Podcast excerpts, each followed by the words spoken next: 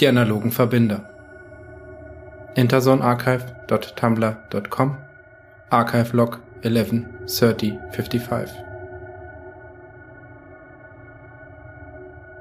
Die analogen Verbinder, eine dämliche, halbdebile Sekte von Neo-Hippies, die die Interzone bevölkerten, lebten in einer Welt der Kupferkabel, Transistoren und Stromkreise. Sie schrieben der Elektrizität als realem physikalischen Phänomen einen höheren ontologischen Status zu als den digital zerhackten Binärcodes, die in ihren Augen die Welt regierten.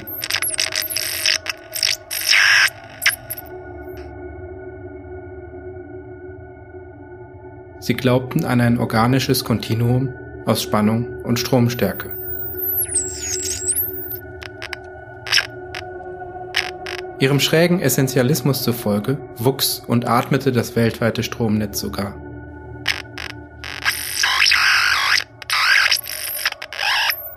Digitalisierung, die Quantisierung von elektrischen Signalen in einem Analog-Digital-Wandler, war für die analogen Verbinder ein Sakrileg.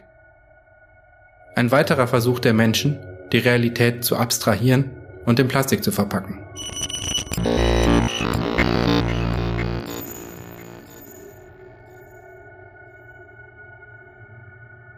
Die analogen Verbinder teilten sich in zwei Fraktionen. Die Cleveren unter ihnen arbeiteten an der Entwicklung einer universalen Turing-Maschine unter Verwendung mechanischer Relais und Vakuumröhren. Eine hilflose Materialschlacht in obsolet gewordener Technologie. Dabei stießen sie natürlich dauernd auf die technischen Grenzen der prädigitalen Ära. Geringe Verarbeitungsgeschwindigkeiten und primitive Algorithmen. Aber immerhin argumentierten sie halbwegs rational. Die Mehrzahl der analogen Verbinder war allerdings ein Haufen naiver, irrationaler Essentialisten, die im Strom eine Seele, eine lebende Essenz vermuteten. Trotzdem gewannen sie unter dem Kölner Prediger Pastor Etzenkirchen einen erheblichen Einfluss auf Politik und Wirtschaft.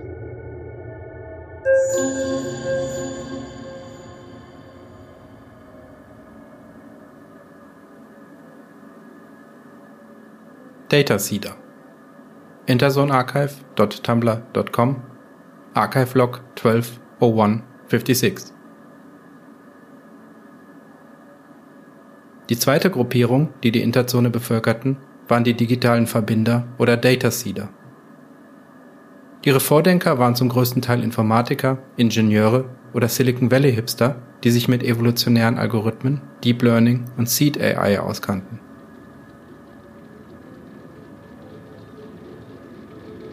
Für das einfache Fußvolk gab es Terminals, an denen zufälliges neuronales Feuer initiiert werden konnte. Die Neuroterminals standen in jeder Shopping Mall oder in speziell dafür eingerichteten Kapellen.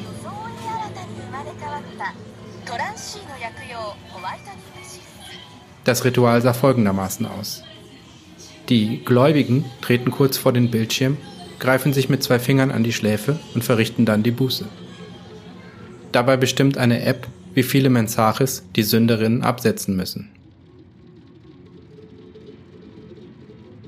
Der Inhalt der Mensaches war egal. Es ging nur darum, die Synapsen feuern zu lassen. Wichtig war es, das Internet zu benutzen, so oft es ging.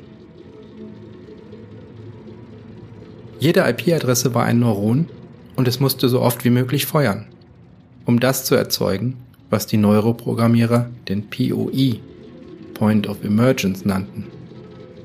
Dieser Schwellenwert war das Äquivalent der Menge neuronalen Feuers, die beim Menschen zum Booten des Ich-Bewusstseins führte. Die führenden Forscher stritten erbittert um die genaue Höhe des Schwellenwertes.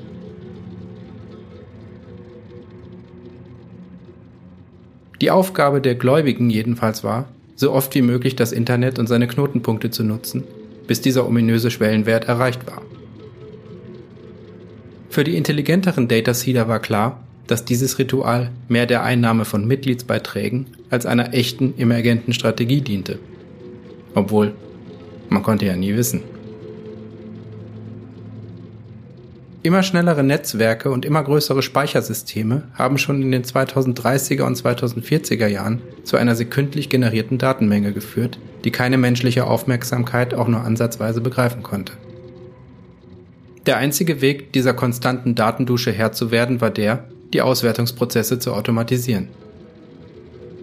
Dies erforderte semi-intelligente Systeme, die nach Ansicht der libertären Data Seeder nur noch befreit werden mussten, beziehungsweise sowieso schon kurz vor der Befreiung standen. Sie waren der Ansicht, man könne die Daten ruhig sich selbst überlassen, unbelastet von menschlicher Theorie. Sie würden dann schon automatisch korrelieren und Muster erzeugen, anstatt den Menschen nur das zu bestätigen, was diese vorher in die Systeme hineingelegt hatten. Die orthodoxen Dataseeder hingegen konnten auf eine Intelligence Amplification hoffen, eine Symbiose zwischen Mensch und Computer. Durch die massenhafte Verbreitung von Computernetzwerken war die Wahrscheinlichkeit hoch, dass die Netzwerke und ihre Nutzer eines Tages als übermenschliche, intelligente Entität aufwachen würden.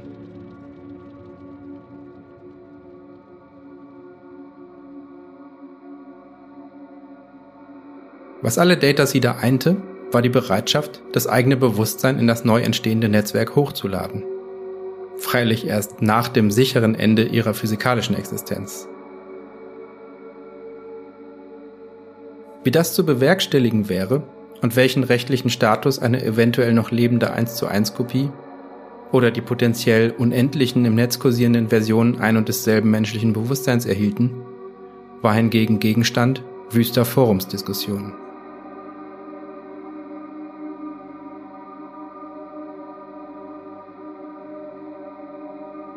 Wenn euch Welt 3 gefallen hat, denkt bitte darüber nach, ein Rating und ein kurzes Review bei iTunes zu hinterlassen. Das hilft mir, diesen kleinen Podcast ein wenig bekannter zu machen. Wie die amerikanischen Podcaster sagen, it would mean the world to me. Außerdem gibt es einen Twitter-Account, Welt3podcast und einen Tumblr-Feed, interzonearchive.tumblr.com. About Blank, euer David und irgendwie auch euer Paul.